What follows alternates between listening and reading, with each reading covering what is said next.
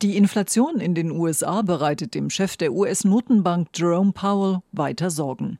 Die Rate geht zwar runter auf 6,4 Prozent im Januar, aber nicht so deutlich und so schnell wie von der Fed bei ihrer letzten Zinssitzung vor einem Monat erwartet, räumte Powell jetzt bei einer Anhörung im US-Senat ein.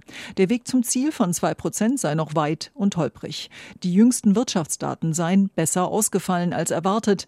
Nach Einschätzung der Notenbank führt beispielsweise die anhaltend sehr niedrige Arbeit Arbeitslosigkeit und der Mangel an Arbeitskräften zu höheren Löhnen. Die Menschen geben mehr Geld aus, die Inflation steigt. Um dem entgegenzuwirken, sei die Notenbank bereit, das Tempo der Zinserhöhungen zu beschleunigen, so Paul. Bei ihrer letzten Sitzung Anfang Februar hatte die Fed den Leitzins nur um 2,5 Prozentpunkte erhöht auf 4,5 bis 4,75 Prozent. Im vergangenen Jahr dagegen ging der Zinssatz mehrmals hintereinander deutlicher hoch um 0,75 Prozentpunkte. Um wie viel die Zinsen bei der nächsten FED-Sitzung am 22. März angezogen werden, ließ Paul offen. Aber der Zinsgipfel werde wohl höher liegen als bislang gedacht. In ihrem Ausblick zum Jahreswechsel hatte die Notenbank bis Ende 2023 noch einen Satz von 5,1 Prozent im Mittel prognostiziert.